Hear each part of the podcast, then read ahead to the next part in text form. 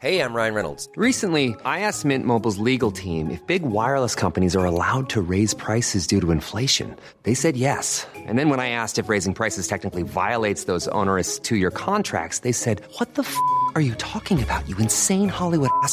So to recap, we're cutting the price of Mint Unlimited from $30 a month to just $15 a month. Give it a try at mintmobile.com slash switch. $45 upfront for three months plus taxes and fees. Promo for new customers for limited time. Unlimited more than 40 gigabytes per month. Slows. Full terms at mintmobile.com.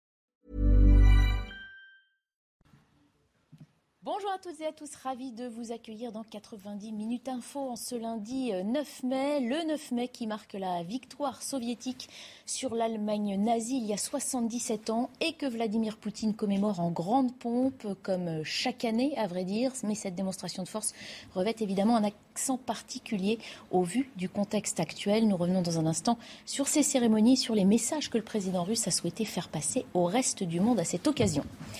Le 9 mai, c'est aussi la journée de l'Europe. Emmanuel Macron, fraîchement euh, réélu, est à Strasbourg puis Berlin aujourd'hui pour relancer son engagement européen.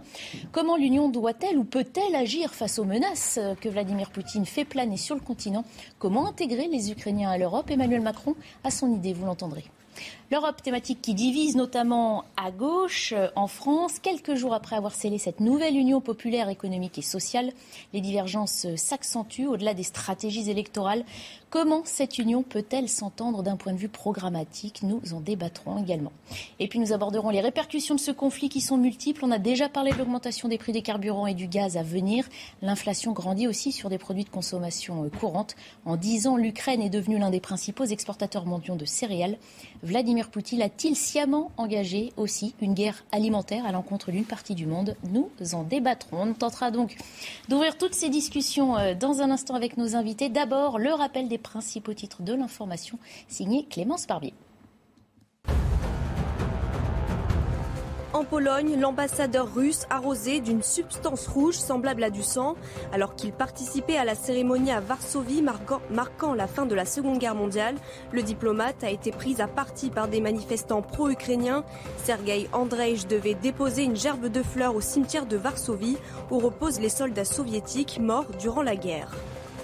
L'Ukraine ne laissera pas la Russie s'approprier la victoire sur le, nazisme, a déclaré le président ukrainien dans un message vidéo publié ce matin, au moment où la Russie fêtait en grande pompe la victoire dans la Seconde Guerre mondiale.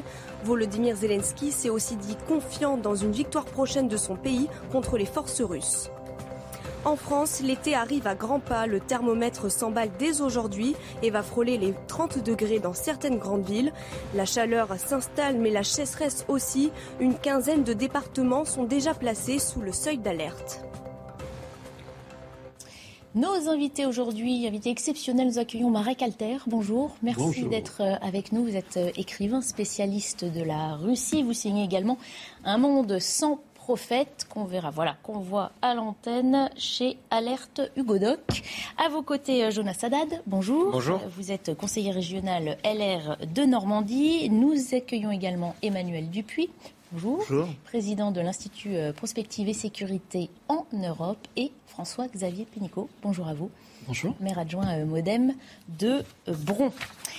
La démonstration de force donc était annoncée, elle a bien eu lieu, c'est dans un alignement parfait, dans un timing respecté à la seconde près que les troupes russes ont défilé en nombre ce matin sur la place rouge à Moscou. Vladimir Poutine a exhibé aux yeux du monde son armée pour célébrer la victoire soviétique sur l'Allemagne nazie en 1945. Cérémonie destinée à alimenter le patriotisme des Russes, renforcer leur soutien au conflit, mais aussi à galvaniser ses troupes engagées depuis plus de deux mois en Ukraine. Récit de ces défilés avec Marine Mulsey. C'est ce qu'on appelle une démonstration de force. 11 000 soldats, 131 unités de matériel militaire, ainsi qu'un lance-missile nucléaire ont défilé sur la place rouge de Moscou, alors que Vladimir Poutine a déjà menacé d'avoir recours à l'arme nucléaire face à l'Ukraine. Lors de son discours, le dirigeant russe a d'ailleurs accusé son voisin de préparer une attaque nucléaire soutenue par l'Occident, avant d'encourager ses troupes engagées selon lui dans une guerre patriotique. Je m'adresse à nos forces armées et aux milices du Donbass. Vous vous battez pour votre patrie, pour son avenir, pour que les leçons de la Seconde Guerre mondiale ne soient pas oubliées. Notre devoir est de garder la mémoire de ceux qui ont écrasé le nazisme et de faire tout pour que l'horreur d'une guerre globale ne se répète pas. Un discours d'une dizaine de minutes, durant lequel Vladimir Poutine n'a pas annoncé la mobilisation générale, contrairement à ce que certains observateurs attendaient. Le président russe a ensuite déposé une gerbe de fleurs sur la tombe du soldat inconnu. Ombre au tableau, de mauvaises conditions météorologiques qui ont empêché la tenue du très attendu défilé aérien qui devait clore la cérémonie avec l'avion de l'Apocalypse. L'île Yuchin, île 80, n'a pas volé depuis 2010.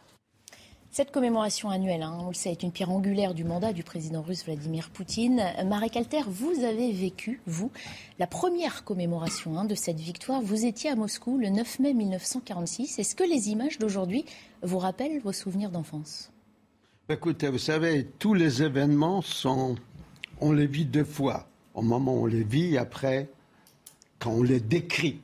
Ce n'est pas la même chose, parce qu'entre temps, on a changé. Moi, j'avais 9 ans et demi. Et pour moi, c'était un événement extraordinaire. J'étais dans une délégation des pionniers d'Ouzbékistan, où Staline nous a envoyés, parce que je suis né à Varsovie. Nous, avons, nous sommes échappés de Varsovie. Les Russes m'ont sauvé la vie, c'est la, vérité, je n'oublie pas. Et après, Staline nous a envoyés en Ouzbékistan, en Asie centrale. Et puis, après la guerre, on m'a enrôlé dans le mouvement des jeunes pionniers. Et puis on m'a envoyé avec deux jolies petites ouzbeks. J'étais amoureux d'une qui m'aimait pas, et l'autre m'aimait. Voilà. On était à 9 ans, on est déjà des êtres avec des sentiments et des passions. Et on est arrivé à Moscou. Tout se passe sur le mausolée de Lénine, pour ceux qui ne savent pas.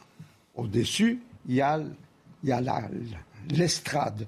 Et on passe par un petit escalier et des enfants attendaient, chaque république avait son, sa délégation avec des fleurs. Staline était là et on m'a poussé et il m'a déplu. Pour quelle raison? On ne connaissait pas du tout ni les goulags ni tout. Parce qu'il il sentait le tabac et j'aime pas l'odeur du tabac. Et il était beaucoup plus petit de ce qu'on croit. Et il avait un bras immobile, parce que je crois qu'il était paralysé, etc. Et le visage était rongé peut-être par la vérole qu'il avait quand il était petit, je ne sais pas, ou une autre maladie. Et du coup, au lieu de m'approcher de lui, j'ai reculé et c'est lui qui est venu chercher son bouquin. Mais c'était quand même impressionnant. Ce qui était impressionnant, ce n'est pas tellement le défilé militaire. Oui, il y avait des chars, etc. C'était la foule d'un million de personnes après, parmi lesquelles des dizaines de milliers d'estropiés, des gens avec des béquilles, et en passant devant, devant, les, hein, devant les grands chefs, hein, ils levaient les béquilles, s'appuyant un sur l'autre, c'est comme dans un, dans les tableaux de, de Bruegel, les aveugles, un qui, qui maintient l'autre avec la canne blanche, et ça m'a impressionné. Ça veut dire tant de souffrances pour gagner une guerre contre un dictateur. Je ne savais pas que j'étais à côté d'un autre dictateur. Donc ça m'a vraiment frappé. Et j'ai vu cette histoire jusqu'à aujourd'hui, l'histoire russe, ukrainienne, avec euh, certaines douleurs. Parce que la Russie m'a sauvé la vie, on n'a qu'une seule. Hein. Et sans les Russes, j'aurais été aujourd'hui une petite savonnette oubliée quelque part dans les environs d'Auschwitz. Et pourtant, ce que Poutine a fait, c'est pas juste. Donc il fallait que je le dise. Je le connais depuis 25 ans. Je l'ai vu grandir. Il était bras droit de Sobchak, le maire de Saint-Pétersbourg. Timide. J'étais avec une délégation pour créer la première université française. C'était l'idée d'André Sakharov. Et je suis venu avec François Furet, grand historien, et Elisabeth Guigou, qui représentait François Mitterrand. Et Poutine a essayé de faire la cour à à Guigou, mais il n'arrivait pas à parler parce qu'il ne parlait pas anglais ni français. Il y a un moment donné, il a Guigou m'a dit, dis donc, demande à ce jeune homme qu'est-ce qu'il veut. Il me reluque on n'arrive pas à se parler. Il parle allemand, je ne sais pas pourquoi il me parle allemand. Pour revenir à l'actualité qui, nous, préoccupe, Vladimir Poutine a, comparé à plusieurs reprises hein, la, guerre en Ukraine au défi que l'Union soviétique avait dû relever lorsque euh, les nazis d'Adolf Hitler l'ont envahi en 1941. Est-ce que cette comparaison vous paraît juste? Comprenez-vous cette association de faits euh, faite par le président russe? Ce n'est pas parce que je comprends que je la trouve juste. Mhm. Elle est injuste. Et Poutine, son père était blessé mortellement pendant les sièges de Leningrad. Des petits garçons, il vivait dans un, euh, dans un appartement collectif avec une famille juive. C'est comme ça d'ailleurs qu'il a une sympathie particulière pour les juifs qui l'ont accueilli, puisque sa mère était morte. Donc. Mais, bien pour lui, le mal absolu et la gloire absolue, c'est la victoire contre le nazisme. C'est la gloire absolue. Quand il s'est lancé, moi je ne croyais pas qu'il ferait la guerre contre l'Ukraine. Personne n'y croyait. Ou peu de monde. Parce que le, deux jours avant, c'était mon anniversaire, 86 ans, et l'université de Moscou a organisé euh, une réception, et il m'a appelé, il a dit une phrase m'a dit, c'est lui.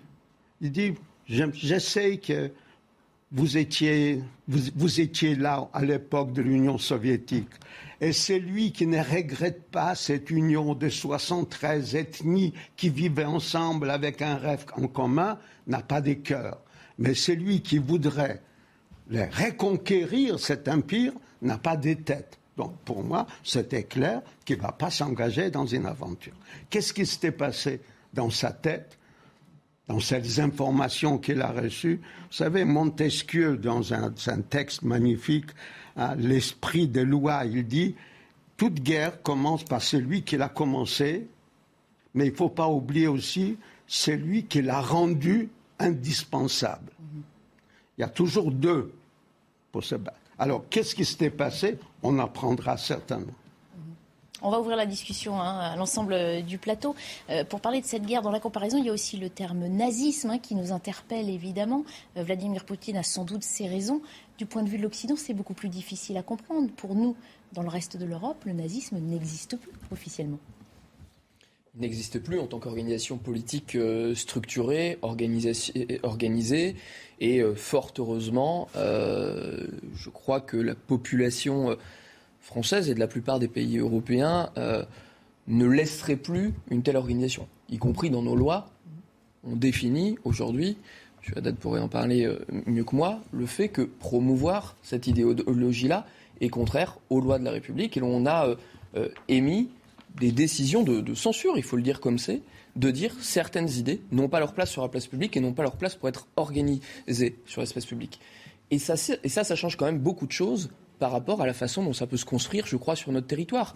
Et on doit construire à tout moment ce consensus euh, décisionnel. Mhm. Monsieur, vous avez euh, suivi ou vu quelques images de ces cérémonies? Qu'en avez-vous euh, pensé, s'il faut en penser quelque chose, dans le contexte évidemment très particulier qu'on vit en 2022 oui, alors on s'attendait à des annonces, il n'y en a pas eu. Mhm. On s'attendait à un discours plus structuré, il était assez brouillon. On s'attendait à une prise de parole euh, qui définirait davantage les raisons pour lesquelles la Russie est entrée en conflit. On a eu un va-et-vient constant entre la guerre patriotique 77 ans et la guerre patriotique aujourd'hui. Quand vous évoquez euh, l'appellation du nazisme, euh, les Russes, enfin les Russes, le, président de, la Fédération de Russie qualifie toute personne qui s'oppose à la Russie de nazi. Donc en fait, pour lui, la russophobie fait partie de ce sentiment euh, euh, à, récuser, alors que les, préparatifs du, grand défilé avaient lieu à quelques centaines de mètres de la place rouge, une, exposition montrant euh, le caractère négatif, cruel de l'OTAN est brancardée comme une justification du front de la Russie contre les pays de l'Occident, tout comme d'ailleurs euh, Staline le faisait en justifiant l'entrée en guerre euh, contre euh, le régime nazi. moi, je crois qu'il faut retenir de ce, de ce défilé, c'est que premièrement, les grandes décisions n'auront pas lieu le 9 mai, mais dans les jours qui vont advenir. on est nombreux sur ce plateau, sur d'autres. Vous pensez que la menace reste la même? bah, La guerre n'est pas finie. La guerre s'était intensifiée. Une Alors, guerre plus large, une Non, la guerre plus large, déclaration de guerre officielle. Non, la déclaration de guerre, moi, j'ai jamais cru pour plusieurs raisons. Premièrement, déclarer la guerre, c'est avouer son échec. Deuxièmement, faire appel aux 260 000 conscrits, ça voudrait dire que les 120 000 hommes que l'on a engagés depuis maintenant plus de trois mois, puisqu'il y a eu des exercices avant, sont euh, réduits, ou en tout cas sont, euh, en- sont obérés. Donc, euh, je- ce qu'il faut retenir vraiment d'une phrase de ce défilé, c'est pas tellement les images, euh, mais c'est les absences. Le chef d'état-major n'est pas là. Ça veut dire que le chef d'état-major a sans doute été blessé, comme certains le pressentent lors de sa venue à Sloviansk il y a deux ou trois semaines. Mhm. Jonas Sadat, c'est vrai qu'on s'inquiétait que Vladimir Poutine prenne prétexte de cette date euh, pour déclarer officiellement la guerre à l'Ukraine. Ça n'est finalement pas arrivé. Le conflit, lui, continue. Mais ça veut dire qu'il y a un statu quo, que peut-être Vladimir Poutine a compris qu'une escalade, d'aller qu'aller au-delà, c'était dangereux? Je pense pas, je pense simplement qu'en fait, on a des grilles d'analyse, nous, qui sont des grilles d'analyse euh, européo, enfin occidentales. Mm. Voilà, donc en fait, notre grille d'analyse, elle est économique et elle est très liée à la communication. Donc en fait, on considère qu'il faut événementialiser les choses. Vladimir Poutine, finalement, c'est c'est un homme, c'est pas péjoratif que de le dire, mais du XXe siècle. C'est-à-dire qu'il considère que la guerre, c'est une guerre qui a un temps long, euh, que ça ne se fait pas uniquement par des coups de communication, et qu'en réalité, structurellement, lui, son objectif, c'est de gagner des territoires. Mhm. Nous, c'est des sanctions financières. Donc, vous voyez, déjà, et, et- et c'est le, le fameux, la fameuse doctrine euh, de l'OTAN, c'est de dire pas de bottes sur le sol. Donc, en fait, nous, on n'est pas sur un, un- un conflit militaire. Lui, il l'est davantage. Deuxièmement, concernant les mots qui sont utilisés, finalement, comme le disait Marie Calter tout à l'heure, euh, Vladimir Poutine est un nostalgique de l'Union soviétique et dans ce cadre-là, il rapplique les techniques de l'époque. C'est-à-dire que lorsque vous êtes un adversaire de l'Union soviétique, évidemment, vous êtes un fasciste. D'ailleurs, vous regardez aujourd'hui les débats avec des gens d'extrême gauche sur certains plateaux, dès que vous n'êtes pas d'accord avec eux, inspiré de la vision soviétique, vous êtes un fasciste, vous êtes un nazi. Voilà. Et donc, en fait, Vladimir Poutine applique cette même technique, mais il y rajoute une particularité ukrainienne, puisque c'est un fait qu'il y a eu des personnes proches de l'idéologie de l'ultra-droite, on pourrait dire, en Ukraine, qui ont participé à des opérations dans le cadre de- d'affrontements avec la Russie. Donc il prend ce petit bout euh, de, de, de- de nazi-like, euh, si vous voulez, et il essaye d'en faire tout un discours politique euh, pour restaurer le discours de la citadelle assiégée, de la Russie qui se croit en permanence agressée par l'ensemble des puissances et qui est toujours dans, une, dans un sentiment euh, voilà, de, de- de résistance. Alors effectivement, euh, et aujourd'hui il n'y a plus d'Hitler. Euh, Zelensky, jusqu'à preuve du contraire, euh, ne met pas des gens dans des camps d'extermination et il n'a pas pour vocation de durer euh, mille ans comme le Troisième Reich. Donc effectivement, euh, ces techniques-là sont euh, usées jusqu'à la corde, mais elles peuvent fonctionner lorsque l'information est contrôlée. On l'entendra, euh, Vladimir. Poutine, dans un instant. Il va falloir qu'on s'arrête une minute, le temps du rappel des principaux titres de l'information de Clémence Barbier, et on reprend juste après. L'Ukraine va-t-elle bientôt faire partie de l'Union européenne? La Commission européenne compte donner en juin son avis sur l'obstention par l'Ukraine du statut de candidat. L'institution avait lancé début mars la procédure d'examen des demandes d'adhésion déposées par l'Ukraine à la suite de son invasion par la Russie. Antoine Aleno, le fils du chef étoilé Yannick Aleno, est mort hier soir après avoir été fauché par un véhicule volé. Le jeune homme de, de 24 ans circulait sur un scooter quand celui-ci a été percuté à l'arrêt par une voiture de luxe à un feu rouge. Au volant, un chauffeur qui a volé ce véhicule à la sortie d'un restaurant en donnant au voiturier un faux ticket. Les obsèques de la chanteuse et comédienne Régine ont eu lieu ce matin au cimetière du Père-Lachaise. Le cercueil de Régine a été transporté dans un carrosse. De nombreuses personnalités étaient présentes, comme l'actrice Carole Bouquet, Jeanne Birkin, la maire de Paris Anne Hidalgo ou encore Anthony Delon. On revient à ces cérémonies donc, qui ont euh, lieu euh, à Moscou euh, toute la journée. Vladimir Poutine a pris la parole, notamment pour envoyer de nouveaux avertissements au monde occidental. Il avait plusieurs fois brandi la menace nucléaire dans ce conflit. Et c'est ce point précis de la question nucléaire, a-t-il expliqué, qui justifie, selon lui, l'offensive russe. Écoutez. Nous avons appelé à des solutions raisonnables et des solutions de compromis, mais sans succès. Les pays de l'OTAN ont refusé de nous entendre. Cela signifie qu'en réalité, ils avaient des projets complètement différents et nous le voyons. La préparation euh, ouverte euh, était en cours pour une opération punitive dans le Donbass et pour une reprise de nos terres euh, historiques comme la Crimée. Et Kiev commençait à parler de se procurer l'arme nucléaire et préparer une attaque sur nos territoires. Cela a créé une menace inacceptable à nos portes, à nos frontières. Marie Calter, sur la justification donnée par Vladimir Poutine, une menace inacceptable euh, pour nous. Euh, Mais je ne sais pas, je, peux me tromper. Moi, je raconte des histoires. Vous avez plus d'expérience que nous. Mais j'ai trouvé qu'il était mûr. C'est-à-dire que quand il dit qu'à un moment donné, nous avons fait des propositions, mais les pays de l'OTAN ont refusé il, le dit, parce que ce qu'on entend, c'est la voix d'interprète, mais pas la voix de Poutine. Mais dans sa voix, il y a comme un petit regret. Hein, parce qu'on aurait pu saisir cette occasion. Et si j'étais euh, à la place de notre président, comme il a eu l'intelligence de rester en contact avec lui en permanence, c'est important, savoir parler. Ça veut dire, la parole, c'est le début de la civilisation. C'est Freud qui dit très joliment, les premiers hommes qui avaient une pierre, qui voulaient jeter sur l'autre, il l'a pas jeté, il a jeté une insulte, il a inauguré la civilisation. Les insultes, ce n'est pas grave. La pierre, oui. Donc, il y a ici un moment, je pense, qu'il est prêt à écouter des propositions et faire des concessions les Russes sont déjà fatigués. Les Russes aiment être aimés. Tout le peuple mais les Russes tout particulièrement, pour ceux qui connaissent la poésie, la littérature, Natacha de, La guerre et la paix, hein, elle écrit des lettres seulement pour être aimée. Et ils sont fatigués de ne pas être aimés.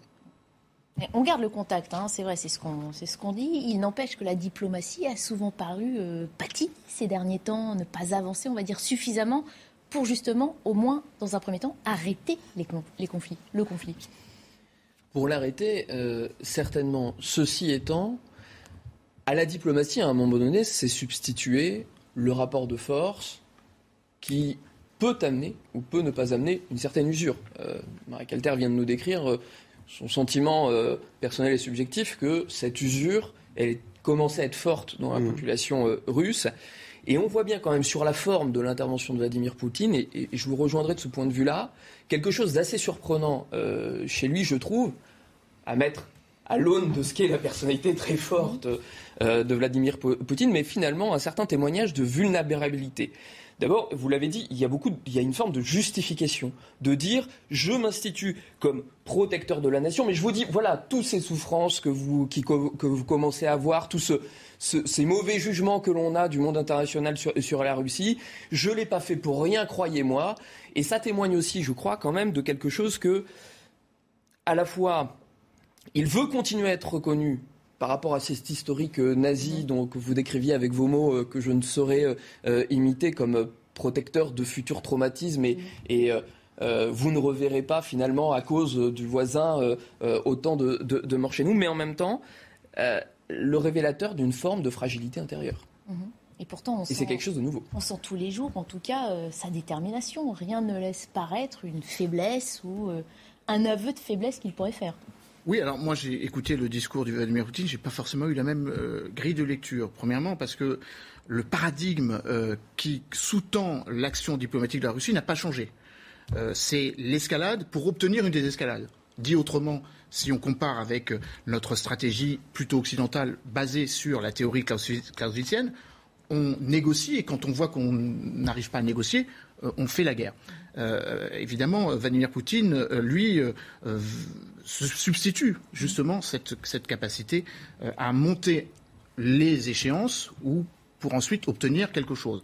Je ne suis pas du tout certain que les conditions de la paix telles que l'a voulu Vladimir Poutine aujourd'hui et il y a euh, euh, trois mois, enfin 75 jours, aient changé.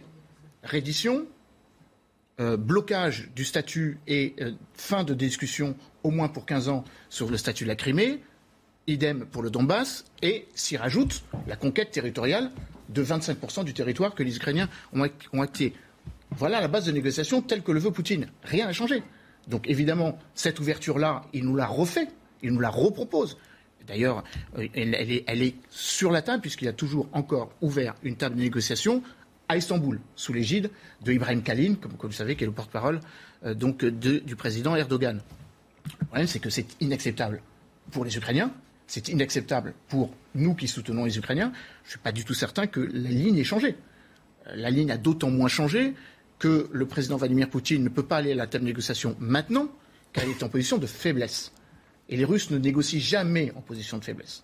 Ils négocieront quand ils auront obtenu un minimum du but final recherché, c'est-à-dire la conquête totale du Donbass, qu'ils n'avaient pas pu obtenir en 2014, la réduction totale de Mariupol, qu'ils n'avaient pas pu obtenir en 2014, et la conquête des territoires qui font la jonction entre la Crimée, allez, de Kherson jusqu'aux euh, deux républiques autoproclamées. Donc pour l'instant, rien n'a bougé. Vous avez peut-être raison, mais je ne suis, pas sûr. Je pense qu'il cherche une sortie.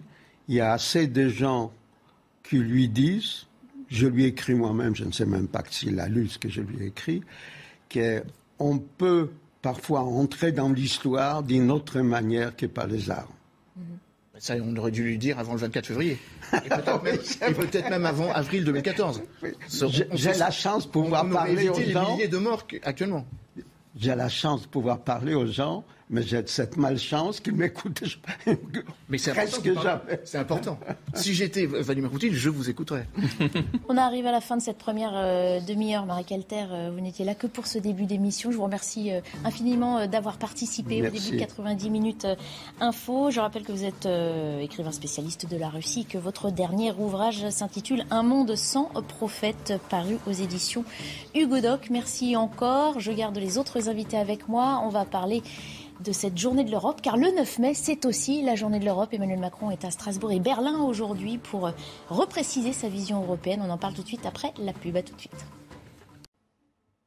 Bientôt 16h, bienvenue si vous nous rejoignez dans 90 minutes euh, info. Nous faisons un point sur l'actualité avant de reprendre nos débats. Tout juste réinvesti à la tête de la France, c'est en tant que président de l'Union européenne qu'Emmanuel Macron s'est exprimé tout à l'heure à Strasbourg en cette journée de l'Europe. Une partie de son discours était consacrée à la guerre en Ukraine. Le président de la République a rappelé que l'Union voulait préserver la paix sur le continent, qu'elle soutenait l'Ukraine, son président le peuple ukrainien. Mais quant à l'entrée de l'Ukraine dans l'Union, Emmanuel Macron suggère plutôt de créer une autre entité pour accueillir les Ukrainiens. Écoutez. Comment organiser l'Europe d'un point de vue politique et plus large que l'Union européenne? C'est notre obligation historique que d'y répondre aujourd'hui et de créer ce que je qualifierais aujourd'hui devant vous une communauté politique européenne. Cette organisation européenne nouvelle permettrait aux nations européennes démocratiques, adhérant à notre socle de valeurs, de trouver un nouvel espace de coopération politique, de sécurité, de coopération en matière énergétique, de transport, d'investissement, d'infrastructures, de circulation des personnes et en particulier de nos jeunesses. En Russie, on en a parlé lors de la première euh, demi-heure de cette émission. C'est le 9 mai 1945 que l'on commémore euh, aujourd'hui, date de la victoire soviétique face à l'Allemagne nazie. Cérémonie aux allures de démonstration de force de Vladimir Poutine, qui a présidé le traditionnel défilé militaire. Pendant son discours, Vladimir Poutine a proclamé que son armée en Ukraine défendait la patrie, tout comme il y a 77 ans. Nous défendons, vous défendez aujourd'hui ce pourquoi luttaient nos grands-pères, nos arrière-grands-pères. Pour eux, le sens de la vie, c'était le bien-être et la sécurité de leur patrie. Pour nous, pour leurs héritiers, la fidélité à notre nation est la valeur euh, la plus importante. C'est la base de l'indépendance de la Russie. Ceux qui ont vaincu le nazisme pendant la Grande Guerre patriotisme ont montré un héroïsme euh, qui euh, restera gravé à jamais dans nos mémoires. Et nous, pour nous, ce sera un exemple à suivre.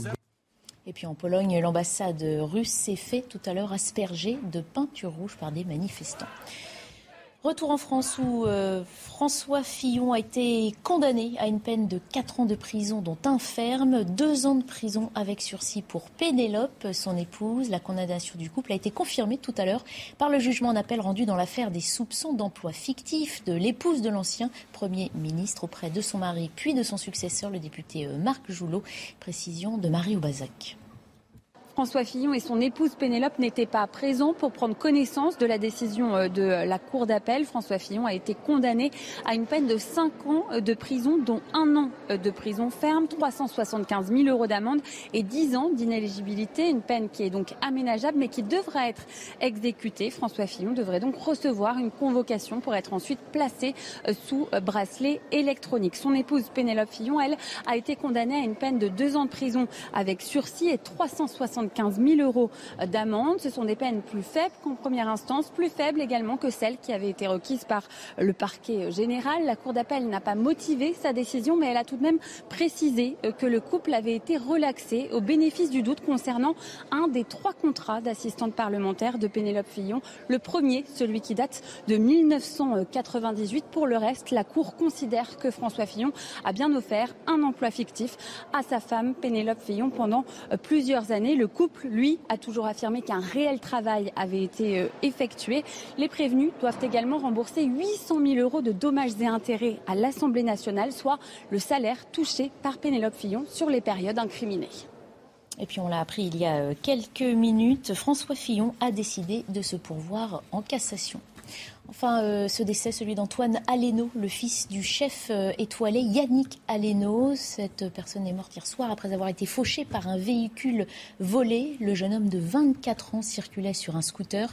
Il a été euh, percuté à l'arrêt par une voiture de luxe. Au volant de cette voiture, un chauffeur de 25 ans qui, un peu plus tôt, avait volé ce véhicule à la sortie d'un restaurant en donnant au voiturier un faux ticket.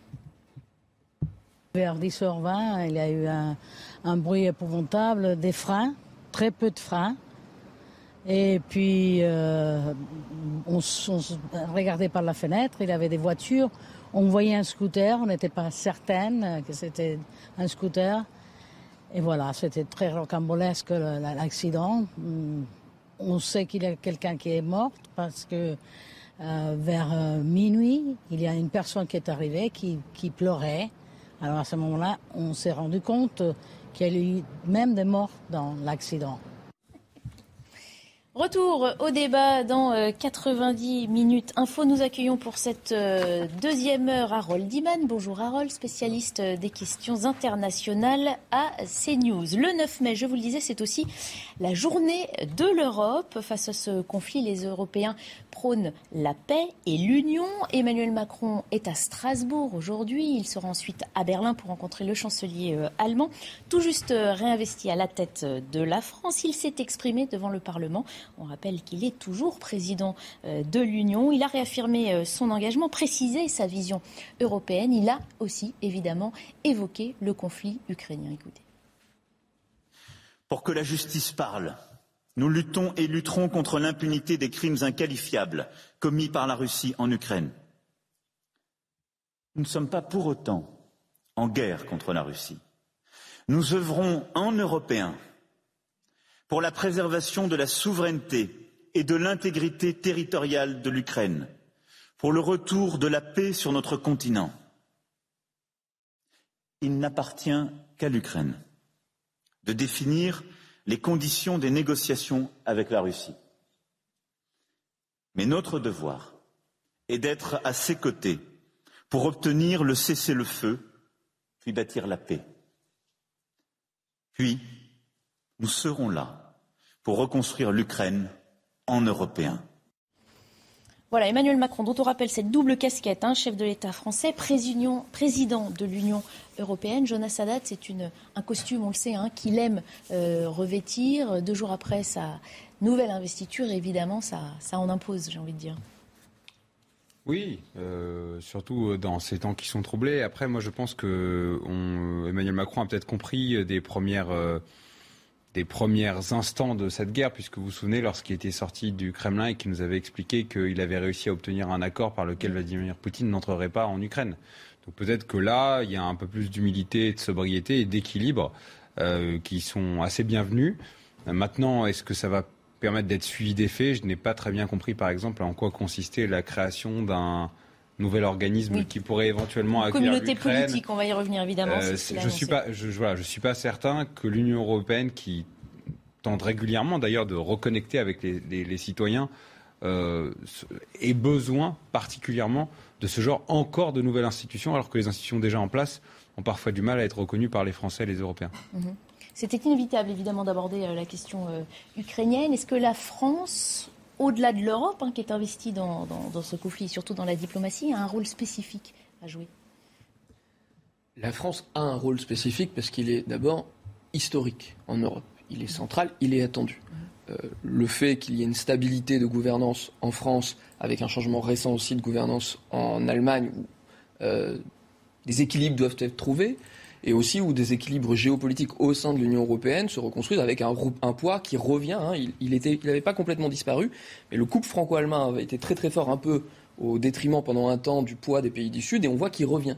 Ce qui est très important aussi, ce n'est pas rien d'ailleurs que cette euh, réunion se déroule à Strasbourg, c'est que dans l'intervention du président, on voit bien qu'il réaffirme, il revient aux fondamentaux, si l'on peut, de, l'Europe, où euh, il dit si la paix, l'espace de paix, le projet de paix était au centre de la fondation de l'Europe, il doit être au centre aussi de son projet de refondation. Mais il dit aussi, et c'est ça aussi que je trouve très important, il n'oublie pas ce qui a été à l'origine, lorsque cette conférence pour l'avenir de l'Europe a été évoquée, où nous étions, très loin euh, euh, d'anticiper même la situation ukrainienne. Nous étions en début de sortie de crise Covid, et il revient avec insistance dans une bonne partie de son discours sur la nécessité d'avoir des institutions qui sont efficaces, qui sont efficientes, qui fonctionnent, où il réaffirme euh, sa volonté qu'il avait déjà euh, évoquée, que l'on puisse renforcer, généraliser, étendre euh, les capacités de décision à la majorité qualifiée pour rendre plus réactive une Union européenne qui n'était pas forcément en capacité de l'être. Et il réaffirme aussi la nécessité et l'opportunité que l'on a notamment avec ce projet de communauté, mais de recréer des dynamiques de projets en Europe, mmh. telles qu'on a pu les connaître, certes à l'initiale avec la communauté du charbon et de l'acier, mmh. mais aussi avec les projets Airbus, avec les projets Galileo et tant d'autres. Mais n'oublions pas que ça existe déjà en partie. On pourra en reparler. L'espace européen, par exemple, de la recherche, intègre des pays qui ne sont pas membres de l'Union européenne. Je pense par exemple à la Turquie la Turquie est membre de l'Union, euh, de l'espace européen de recherche et d'innovation. Et c'est un petit peu à formaliser cela pour que euh, le rendre plus efficient et plus souple que nous appelle le président de la République. Alors justement, on va écouter le président de la République qui pense, euh, qui, qui s'est exprimé sur l'idée d'une intégration ou non donc de l'Ukraine à l'Union européenne. Il ne voit pas les choses tout à fait comme ça. Voici sa proposition et puis on en discute ensuite. Comment organiser l'Europe d'un point de vue politique et plus large que l'Union européenne? C'est notre obligation historique que d'y répondre aujourd'hui et de créer ce que je qualifierais aujourd'hui devant vous une communauté politique européenne. Cette organisation européenne nouvelle permettrait aux nations européennes démocratiques, adhérant à notre socle de valeurs, de trouver un nouvel espace de coopération politique, de sécurité, de coopération en matière énergétique, de transport, d'investissement, d'infrastructures, de circulation des personnes et en particulier de nos jeunesses. Valéry Giscard d'Estaing pour... Alors voilà, une communauté politique européenne, si j'ai bien tout suivi. Harold Iman, est-ce que c'est crédible, c'est nouveau ou ça n'existe pas déjà un petit peu comme vient de nous le dire notre Parce que l'OTAN a un peu fait la même chose quand on a une grosse euh, euh, union, une grosse structure multinationale et on veut rajouter des gens, on crée une espèce d'annexe qui est un SAS ou, euh, et, et c'est ce qu'il est en train de faire. Une salle d'attente avant l'Union européenne ou, ou pas d'ailleurs. Exactement. Alors, euh, et puis il rappelle que l'Ukraine est un peu déjà dans un sas parce que l'Ukraine a un accord d'association très proche avec l'Union européenne, qui a même des volets militaires de coopération. Donc ce n'est pas un pays qui, comme ça, la dérive et on découvre sur la carte. Et faire des espèces de machins à côté, euh, je, ne sais pas vraiment quelle avenir ça peut avoir. On a fait ça avec l'OTAN, ce qui fait que plein de pays sont presque dans l'OTAN, dans le partenariat pour la paix, mais quand ils sont attaqués, ils n'ont pas la couverture de l'OTAN. Et justement, c'est le cas d'espèce, le cas de l'Ukraine. Donc moi, j'ai une réaction négative. Oh là là, à quoi on est en train de jouer? Mm-hmm. Oui, on plateau, c'est aussi un peu la douche froide pour le président ukrainien à qui on a fait miroiter quelque part cette bah, C'est surtout la douche froide pour les pays qui attendent leur processus d'adhésion depuis 2004 ou 2009. Mhm. C'est le cas de l'Albanie, c'est le cas de la Macédoine du Nord et c'est le cas de la Serbie. Parce qu'en gros, on est en train de troquer... Et le Kosovo alors Kosovo plus récemment, puisqu'elle a été créée en 2011. Mais peu importe, euh, ou, la Turquie en 1987, ce que le président vient de dire, et ce que d'ailleurs Roberta Metsola, la présidente du Parlement européen, et Ursula von der Leyen, la commission, présidente de la Commission également, c'est qu'il y aurait des pays qui pourraient s'exempter de l'acquis communautaire pour lequel il y aurait une sorte de, halo, euh, j'allais dire, euh, euh, émotionnel. Il faut faire intégrer plus rapidement l'Ukraine car elle est en danger. Il faut accélérer le processus d'adhésion de la Moldavie et de la Géorgie parce qu'elle risque d'être en danger. Encore une fois, c'est la rupture de la méthode communautaire. Mmh. L'acquis communautaire, c'est 21 chapitres. Il y a des pays qui ont acquis euh, un avancée considérable. Je reviens de Serbie. Même la Serbie a ouvert 13 chapitres sur les 21 du processus euh, d'adhésion. Et le président vient juste, en gros, de créer un SAS, un vestibule, en disant Vous n'avez pas besoin de rentrer dans l'Union européenne, on reverra cette question dans 15 ou 20 ans. Hein, la Turquie depuis 1987. Moi, je trouve que euh, cette Europe à la carte est nécessaire et juste, mais ça existe déjà. Les mots qu'a utilisés le président pour cette Convention sur l'avenir de l'Europe étaient quasiment mot pour mot ceux que l'ancien président Valéry Giscard d'Estaing en 2003 avait utilisés pour la Convention, là aussi, sur l'avenir de l'Europe. Souvenons-nous que ce n'est pas allé très loin, puisque quand on a soumis un référendum en mai 2005, deux pays ont dit non, deux fois, la France et les Pays-Bas. Donc je ne suis pas du tout certain que ce beau discours du président aboutira à un nouveau traité. La preuve en est, il y a quelques heures, la Finlande, la Suède, euh, la Bulgarie pardon, et le Danemark ont dit qu'ils n'étaient pas d'accord avec cette du président en disant qu'il ouvre euh, une porte qui n'est pas celle dans laquelle l'Union européenne euh, doit s'attendre. Il est bientôt 16h15. Avant de vous donner la parole, Jonas Sadat, je propose de plutôt faire le point sur l'information et comme ça vous aurez tout le temps de nous répondre. Le point sur les principaux titres de l'actualité avec Clémence Barlier.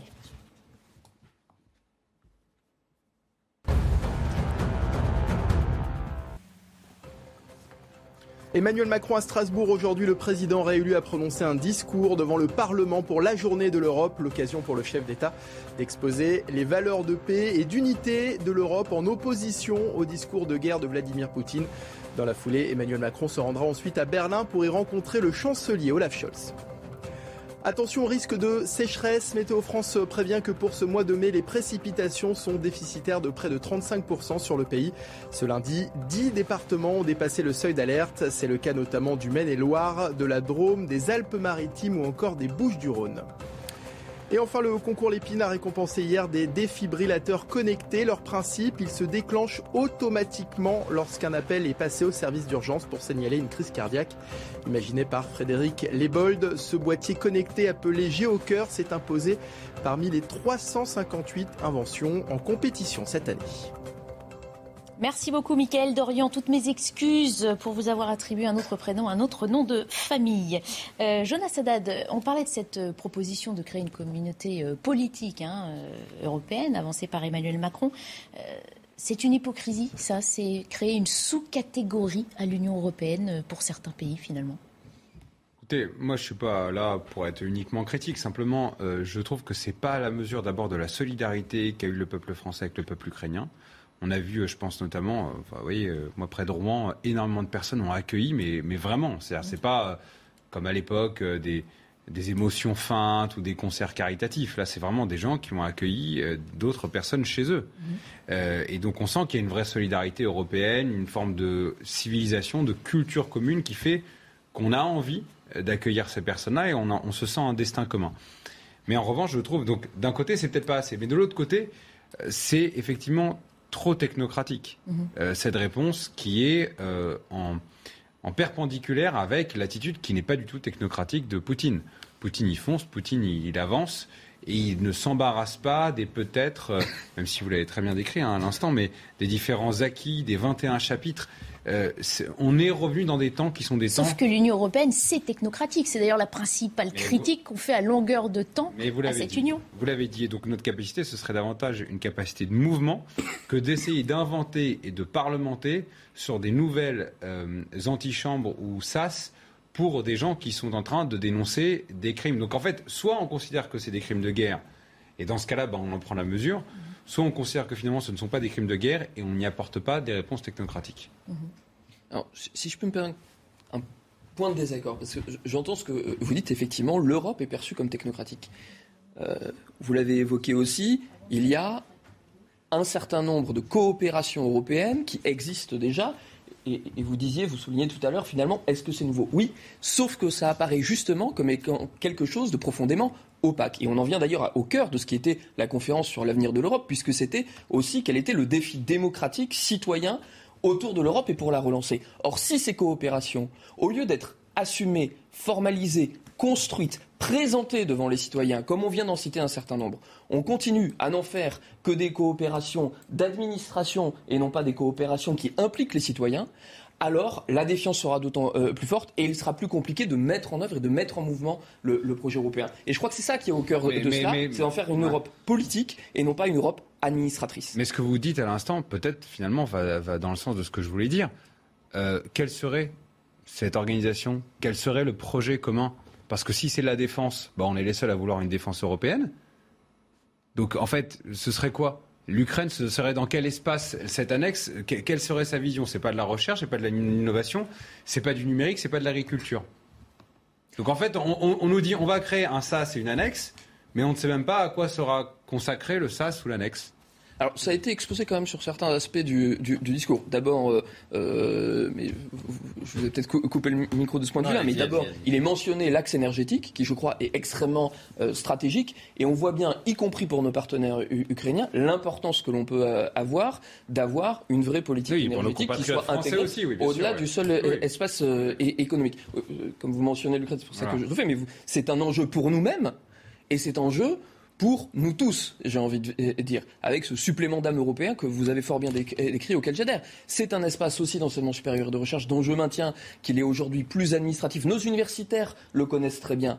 Nos citoyens ne savent même pas qu'il existe cet espace-là. C'est un espace d'innovation qui doit pouvoir aussi être le ferment de projets industriels. L'enjeu, par exemple, numérique a été mis au cœur de, euh, l'intervention du président de la République, comme pouvons aussi être un grand axe de progrès et d'intégration. Harold Liman, puisqu'il a écouté attentivement justement ce qu'a J'ai appris des choses. Ah, vous avez appris quelque chose. Allez-y. Je, voulais mentionner deux dates. 1992-2005. En 92, c'était Maastricht, le référendum. On a gagné de justesse, en partie parce qu'il y avait la guerre de Bosnie. Euh, beaucoup de gens ont voté, euh, euh, dont moi-même, genre, c'est un vote pour les Bosniaques. On ne peut pas leur dire l'Europe, c'est rien du tout, alors que vous êtes en train de vous faire étriper. Bon, mauvais. 2005, l'adhésion euh, générale euh, des pays de l'Est. 2004, ils rentrent dans l'OTAN. 2005, toute une série. 6 ou 7, les trois pays baltes en même temps. Et alors, il y avait un désamour complet en France. Personne n'était intéressé. À peine. À peine. Chirac, Jacques Chirac a fait quelques petits mouvements. En Allemagne, c'était la joie. C'était Helmut Kohl est allé à Budapest. Nous, on a à peine levé le doigt. Il y avait des feux d'artifice, les Allemands. Il y, avait, quand même du mouvement. Parce qu'ils avaient de nouveaux marchés. Ah, peut-être bien, mais enfin, je, ne sais pas si un jeune euh, s'exclame dans la rue euh, géant, j'ai un petit marché de plus. Il y avait une réelle adhésion. Et là, il y en a, il y en avait pas. Et le problème maintenant, c'est est-ce qu'on risque d'aller vers ça? À force de diluer justement les sas, hein, les Oui. antichambres, les, Les salles d'attente, effectivement, on perd de notre identité première dans cette euh, belle idée de l'Europe. Pardon de vous avoir coupé. Non, non, mais je... Euh, on avait les plomb- le plombier polonais, euh, et puis on a découvert qu'il n'y en avait que 12. Donc on avait fait tout un flanc sur euh, les plombiers po- polonais qui déplaçaient nos plombiers français, ou les Roumains qui euh, cassaient euh, les salaires avec euh, les contrats délocalisés. ça traduit le manque d'intérêt, le manque de souffle aussi que suscite cette Union européenne aujourd'hui, c'est ce que Oui, parce qu'il y a une espèce de tropisme pas très pro-Europe de l'Est en France. Mhm. C'est assez profond et on ne va pas le régler aussi facilement que ça. Emmanuel Dupuis. Je crois que ce qu'il faut retenir aussi de ce discours, qui n'est qu'un discours, encore une fois, euh, cette convention, c'est euh, 800 citoyens qui se sont exprimés en toute liberté. Il y a eu, je crois, 325 propositions pour 49 euh, propositions, enfin 325 idées pour 49 propositions. C'est le terme consacré Euh, va pas déboucher à grand chose pour plusieurs raisons. Premièrement, parce que c'est au niveau de la Commission que l'initiative est, et non pas au niveau du Conseil de l'Union européenne que nous présidons que pendant encore un mois et demi. Enfin, On quasiment arrive deux à la fin de ces six mois. Voilà, et qu'ensuite, euh, on- on- ce sera la République tchèque et ensuite la Suède. Et que c'est pas la France, hein, Mhm. parce que la France est, est un pays considéré comme puissant, qu'elle a une voix qui est supérieure à celle de la République tchèque ou à celle de la Suède. Donc ça, je crois que c'est important d'avoir à l'esprit que la méthode communautaire, c'est un acquis, et encore une fois, euh, c'est euh, évidemment très technocratique, et c'est justement là le problème. C'est-à-dire que jusqu'à présent, on n'a pas voulu rentrer dans le fond du, de la nécessité d'avoir une défense européenne parce que nous savions que nous n'avions pas de consensus. Ce que je retiens de ce, euh, de ce discours, vous l'avez dit, il y a une chose là qui est une nouveauté, c'est que quasiment tout le monde est d'accord sur la fin de euh, l'unanimité pour les prises de décision aussi importantes, l'engagement militaire. Mhm. Majorité qualifiée, 55% des États, 65% de la population, 15 des 27 États, ou majorité qualifiée renforcée, 72% des États, 19, et 65% de la population pour être le plus précis possible. Ça, ça va faire avancer les choses. Parce que le vrai problème, c'est que Vladimir Poutine n'a pas besoin de la validation de la Douma. Vladimir Poutine peut décider dans euh, une des tours du Kremlin. Vous savez, on a toujours tendance à dire que le Kremlin, il y a plusieurs tours. Donc, Vladimir Poutine n'a à rendre compte de perso- à personne, alors que nous, nous sommes dans un processus démocratique, Mhm. un processus euh, qui rend compte de la légitimité des élus, les 705 parlementaires européens ou les 577 euh, députés ou les 348 sénateurs, peu importe. Et donc je crois que ce qui est important, c'est le fait que le président euh, Emmanuel Macron réinvente quelque chose qui avait été mis en place et réfléchi déjà depuis le début euh, donc de la réflexion européenne, la concomitance de trois éléments la notion de l'approfondissement, améliorer le fonctionnement de l'institution, le recours à la différen- différenciation. Il y a effectivement, effectivement certains pays qui veulent aller plus loin en matière de défense. Nous, avec, la Grande-Bretagne avant 2016, maintenant avec l'Allemagne, et le principe évidemment de l'élargissement. Je crois qu'il faut garder ça à l'esprit parce que sinon, l'Union européenne est un astre mort qui est en train de s'atrophier. On va passer peut-être à 26 si jamais un certain nombre de pays sont euh, euh, disqualifiés. Je pense à la Hongrie ou à la Pologne comme Madame Ursula von der Mais il y a des pays qui ne veulent pas sortir. Non, mais l'Union européenne. de désir de sortir en mais, Hongrie. mais l'Union européenne, Pologne. mais l'Union européenne, en mettant en avant le fait qu'elle ne respecte pas l'article 2 sur les valeurs, peut forcer effectivement cela. En tout cas, si j'entends certains députés européens qui récusent le caractère démocratique, le caractère libéral de la Hongrie. Donc je crois que c'est ça qu'il faut retenir. Mais pour revenir à l'Ukraine, parce que je crois que ce qui est important, c'est la symbolique des deux discours. Le discours du président euh, russe était, je crois, très décousu, très court. Il s'adressait à sa population pour une sorte de revigoration patriotique. Le président Emmanuel Macron montre qu'il s'inscrit dans le temps long et qu'il s'inscrit évidemment dans une coopération plus large. La Russie est seule. Vous aurez remarqué qu'à la tribune, euh, qu'il n'y a- il n'y avait ni le président de Biélorussie, ni le président du Kazakhstan, ni Personnellement, le je l'avais président. pas remarqué, mais, Mais il était physiquement là. Euh, euh, Loukachenko Oui, mais il n'était pas à la là, tribune. mais il n'était pas à la Il tribune. n'était pas à la C'est vrai. Alors, c'est-à-dire que jusqu'à présent, alors que la Russie veut dire qu'elle défend les valeurs de la Grande Russie, elle est quand même un peu seule. Alors que l'OTAN s'est relégitimée et qu'il y a un front uni européen. On continue de parler de l'Europe parce que c'est la journée de l'Europe en ce euh, 9 mai. Dans quelques minutes, on parlera aussi du fait que la thématique Europe, justement, divise la classe politique française, notamment à gauche. À tout de suite. Alors, François-Xavier Pénicaud, vous vouliez ajouter quelque chose sur ce qui s'est passé euh, à Strasbourg hein, tout à l'heure, et puis après, on enchaîne avec euh, la classe politique française. Oui, parce qu'on a beaucoup commenté euh, ici à l'instant l'intervention du président de la, République dans ses fonctions européennes. simplement, son intervention était aussi précédée et mon voisin a rappelé l'importance de la Commission européenne dans tout cela, mais par une, intervention de la présidente de la Commission européenne, qui s'est positionnée, y compris sur un certain nombre de productions qui ont été faites par la Convention pour l'avenir de l'Europe, et notamment, et c'est pas anecdotique par rapport à tout ce que l'on vient euh, de citer là, qu'elle accueillit avec bienveillance et qu'elle faisait fort et Emmanuel Macron est venu l'appuyer en ce sens-là, euh, de convoquer une convention de réforme des traités euh, européens, qui aboutira, qui aboutira pas. Euh, Monsieur Dupuis a évoqué les résistances d'un certain nombre de pays européens, et ils sont forts, mais on a là quand même aussi un acte fort qui est posé par la présidente de la Commission, qui me semblait nécessaire de citer. C'est fait. Merci à vous. Euh, puisqu'on parle d'Europe, justement, je voulais aborder donc le fait que ce thème divise euh, notamment euh, la gauche. récemment, quelques jours après avoir scellé la nouvelle Union populaire écologique et sociale, la désunion fait un petit peu plus parler d'elle que l'Union. Je voulais vous faire écouter ce qu'en a pensé François Hollande. Il s'est exprimé sur une radio chez nos confrères. On l'écoute et on en discute. Ça sera prêt dans un instant, me dit-on. Allô, Ayette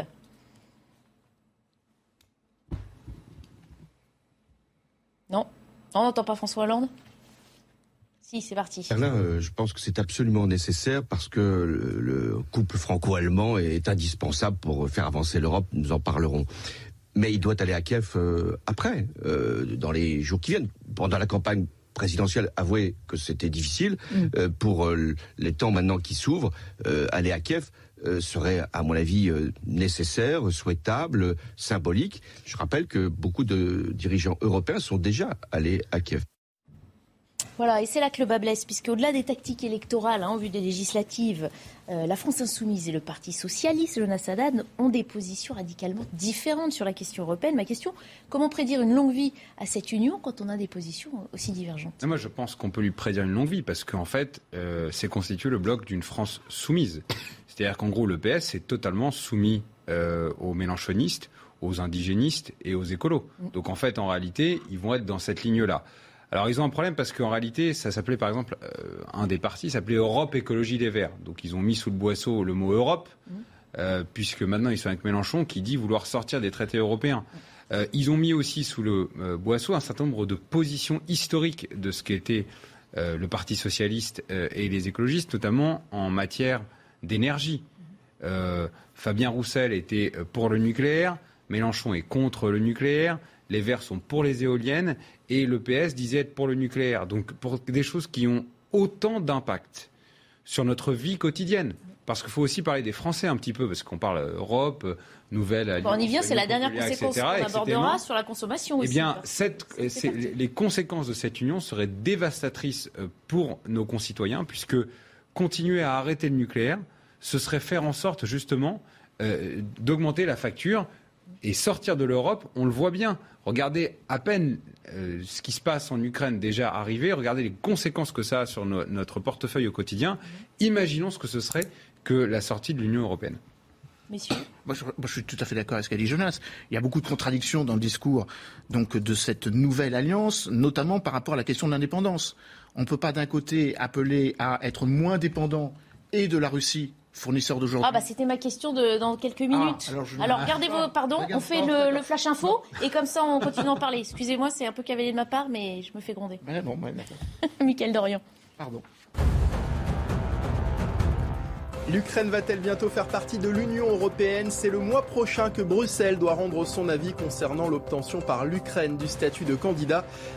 Début mars, la Commission européenne avait lancé une procédure d'examen des demandes d'adhésion déposées par l'Ukraine à la suite de son invasion par la Russie. François Fillon, reconnu coupable par la Cour d'appel de Paris cet après-midi, l'ancien Premier ministre a été condamné à 4 ans de prison, dont un an ferme. Une amende de 375 000 euros a également été assortie à cette condamnation, ainsi que 10 ans d'inéligibilité. François Fillon, qui se pourvoit en cassation, ont annoncé il y a quelques heures ses avocats. Et puis dans le Val-de-Marne, l'homme soupçonné d'avoir tenté de tuer sa compagne a été hospitalisé en raison de son état psychologique. Âgé d'une quarantaine d'années, il aurait poignardé la victime à plusieurs reprises en lui donnant notamment des coups de couteau dans les yeux. La victime, dont le pronostic vital était hier toujours engagé. On reprend la discussion avec Emmanuel Dupuis. Euh, ce que vous sous-entendiez, évidemment, c'était l'une de mes questions, cette hypocrisie apparente hein, à avoir... Enfin, est-ce que c'est pas hypocrite de dire d'un côté on soutient le peuple ukrainien, dans le même temps on dit oui, on va tenter de se passer du gaz russe, mais pas tout de suite en fait. Oui, alors c'est une hypocrisie qui n'est pas que française. D'ailleurs, les Allemands sont en train d'expérimenter. L'Allemagne est sortie du nucléaire progressivement à partir de 2011, alors que vous avez une coalition qui récuse le nucléaire avec euh, la, euh, la partie donc écologiste sous l'égide de Annalena Barbock, qui par ailleurs est ministre des Affaires étrangères, et le fait que vous avez des sociodémocrates qui ont dit que c'était une erreur. En France, avec euh, cet euh, agrégat un peu, un peu compliqué, vous avez des gens qui, évidemment, ne se rendent pas compte qu'il faut avoir un peu de cohérence, non pas pour l'élection à venir dans quelques semaines, mais à l'horizon 2030. Et que si on veut bâtir une indépendance, qui serait une moindre dépendance de la Russie aujourd'hui, ou du gaz et du pétrole de schiste américain demain, évidemment qu'il y a des discours structurants et que euh, nos 56 réacteurs doivent se doter de six nouveaux réacteurs et que c'est une position, évidemment, que pour l'instant, je n'ai pas vue en, en, cohésion avec euh, le NUPES, au sein du NUPES. Deuxième élément, par rapport à la Russie. Il y a des divergences de point de vue vis-à-vis de la relation à avoir vis-à-vis de la Russie. Avec euh, un Yannick Jadot qui me semblait très enclin à rompre totalement le moindre dialogue et un Jean-Luc Mélenchon qui pense au coup d'après en évoquant euh, une réforme de l'OTAN, non pas une sortie du commandement militaire, mais en tout cas un discours qui peut, par certains aspects, ressembler à la volonté de maintenir un dialogue avec Vladimir Poutine. Donc évidemment, cette euh, configuration rend difficile une forme de cohésion nationale dont nous avons besoin pour se positionner par rapport à la Russie, par rapport à nos partenaires, pour être crédible, tout simplement. Et je crois que c'est absolument déterminant de partir du principe que nous ne sommes pas sur la même temporalité. Euh, la Russie est dans une temporalité euh, du quotidien, de l'immédiateté, pour obtenir des gains territoriaux qu'elle fait fructifier au fur et à mesure. 2008 en Géorgie, 2014 en, en Ukraine, et de nouveau en Ukraine, peut-être en, en, en, allant jusqu'à la Transnistrie, en élargissant un petit peu euh, le, le, la présence russe déjà depuis 30 ans. Alors que nous, nous pensons la politique et la manière de poser euh, des jalons politiques à l'horizon loin, lo, euh, dans, dans, une logique de prospective, longtemps. Euh, et je pense que ça, c'est évidemment déterminant euh, à faire comprendre aux Français. Je crois qu'ils sont suffisamment intelligents pour comprendre que la politique mérite de, prendre des décisions aujourd'hui qui impacteront sur leur vie demain. C'est ce qu'on appelle la planification. C'est ce que le gaullisme a parfaitement réussi à faire pour permettre d'avoir des infrastructures qui font la cohérence aussi du projet européen, notamment dans l'aéronautique, par exemple. Alors, il nous reste euh, cinq minutes, donc euh, J'aborde le dernier thème que je voulais voir avec vous, sinon on ne pourra même pas l'aborder, euh, puisqu'on parle plus généralement aussi hein, des conséquences de ce conflit ukrainien. Vous venez d'y revenir hein, sur euh, les ménages français. En 10 ans, euh, on le rappelle, l'Ukraine est devenue l'un des principaux exportateurs mondiaux de céréales. Le blocus de la mer Noire menace la sécurité alimentaire de nombreux pays.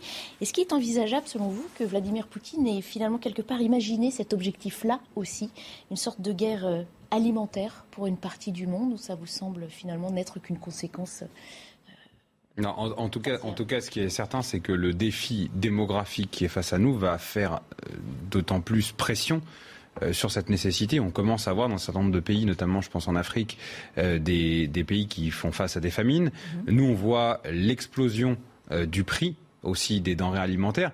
Mais attention, parce qu'il y a aussi des spéculations opportunistes. On est en temps de guerre et il y a parfois aussi, des, faut le dire, des profiteurs de guerre. Loin de moi l'idée d'avoir un discours anticapitaliste ou quoi que ce soit, mais on voit bien, et Michel-Édouard Leclerc le disait assez récemment, notamment sur le prix des, des, pâtes et des produits transformés, on voit bien que normalement, même si les prix avaient été fixés l'année dernière, on a des phénomènes de spéculation parce que les gens disent Ah, c'est à cause de l'Ukraine, ah, on a moins de blé, donc du coup, ça coûte plus cher. Non, il y a aussi des phénomènes qu'il faut pouvoir anticiper, et je ne pense pas que tout soit dans les mains de Poutine là-dedans. Il faut aussi que nous, nous prenions notre part. Et par exemple, ce sera une belle leçon euh, pour faire en sorte qu'on soit de moins en moins dépendant mmh. d'un point de vue agricole, que nos agriculteurs, on les laisse un peu tranquilles pour qu'ils puissent continuer. Parce que, je le rappelle quand même pour nos téléspectateurs, depuis euh, maintenant quelques mois et quelques années, euh, la France est en déficit d'un point de vue de l'export en matière agricole. Mmh. Là, on est une grande puissance agricole, notamment céréalière. On est devenu euh, beaucoup moins fort. Et c'est peut-être l'occasion pour nous de retrouver de la puissance alors que euh, la denrée se raréfie. Mmh. Non, simplement l'enjeu me semble effectivement bien identifié. Je crois, pour répondre à votre question initiale, je suis à peu près certain que Vladimir Poutine est entré en guerre parfaitement conscient de ce qu'étaient ses atouts géostratégiques et que bien entendu l'atout qu'il a en matière alimentaire, euh, il le connaissait, il le maîtrisait. Mhm. Il lui est même d'ailleurs arrivé de le mentionner euh, dans certaines de, de, ses interventions. Donc je pense que c'est absolument pas anodin. Après, c'est un enjeu qui est certes euh, géostratégique dans les relations avec la Russie, c'est aussi un enjeu quand même. Vous avez mentionné la problématique démographique, on pourrait mentionner la problématique climatique qui l'accompagne et du besoin de pouvoir, si l'on veut pouvoir euh, euh, préserver des, de, certains risques de migration climatique, aussi avoir de vraies politiques européenne, y compris de co-développement, mais on pourrait en parler. Je me rappelle On voit pendant que vous parlez, la hausse des prix hein, du, hmm. des pâtes, notamment, hein, pour euh, les ménages français, qui, depuis ce printemps, on a parlé du, gaz du carburant, du gaz pour l'hiver prochain, on le sent déjà là dans le hmm. porte-monnaie des Français qui s'allège semaine après semaine. Ah, je crois qu'on le, on le sent tous, c'est assez euh, massif, euh, je crois que chacun d'entre nous le, le perçoit. Je rappelle sur la question de la spéculation sur les matières premières qu'il y avait une directive du Parlement européen, malheureusement que nous n'arrivons pas à mettre en, œuvre, pour mettre en place une taxation euh, sur euh, les transactions financières, notamment qui puisse être renforcée sur les marchés des matières premières et des, marchés alimentaires. Je pense qu'il vaut le coup qu'on se repenche dessus. Ça fait un peu la boucle avec le débat précédent, mais euh, à nous de savoir nous en saisir.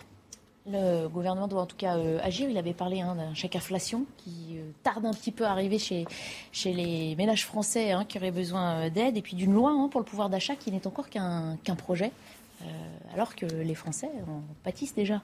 Il existe, mais, il existe des leviers qui pourraient être rapidement. Regardez, par exemple, dans la loi Egalim, on a interdit à un certain nombre de grandes enseignes de la distribution d'être en concurrence et donc d'avoir un certain nombre de marges et de réduire leurs marges eh bien, plutôt que de faire des et donc euh, d'être encore dans l'administration et de créer encore des postes pour pouvoir le faire, etc., remettons de la concurrence dans le système. Parce qu'en remettant de la concurrence dans le système, eh bien, forcément, il va y avoir des, grandes enseignes qui ne pourront plus tenir de cette façon-là et qui seront obligées de baisser leur prix. Là, aujourd'hui, euh, c'est une bonne excuse pour tout le monde que cette histoire, non seulement au départ, euh, d'Ukraine, mais aussi de Covid. Et donc, en fait, on a un étau qui est en train de s'opérer avec les consommateurs qui ne peuvent même plus consommer et euh, des enseignes de la grande distribution sur lesquelles il n'y a pas de concurrence. Merci beaucoup à tous les quatre d'avoir euh, participé à l'émission aujourd'hui. C'est déjà la fin. Merci euh, de nous avoir suivis. À suivre Punchline de Laurence Ferrari en simultané sur CNews et sur l'antenne radiophonique d'Europe 1. Très bonne fin de journée à tous.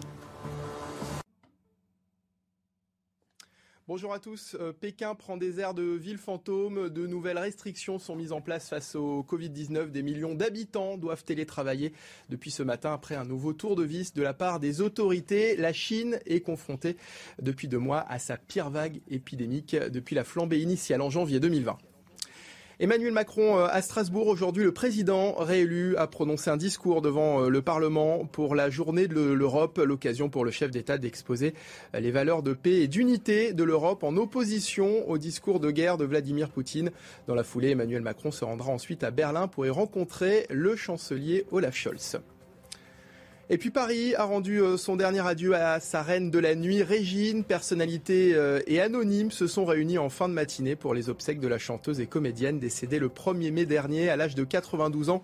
Carla Bruni, Jane Birkin, Marc Lavoine ou encore Anne Hidalgo étaient présents lors de la cérémonie. Hi, I'm Daniel, founder of Pretty Litter. Did you know cats tend to hide symptoms of sickness and pain? I learned this the hard way after losing my cat, Gingy. So I created Pretty Litter, a health monitoring litter that helps detect early signs of illness by changing colors, saving you money and potentially your cat's life. Pretty Litter is veterinarian developed, and it's the easiest way to keep tabs on your fur baby's health right at home. Go to prettylitter.com and use code ACAST for 20% off your first order and a free cat toy. Terms and conditions apply. See site for details.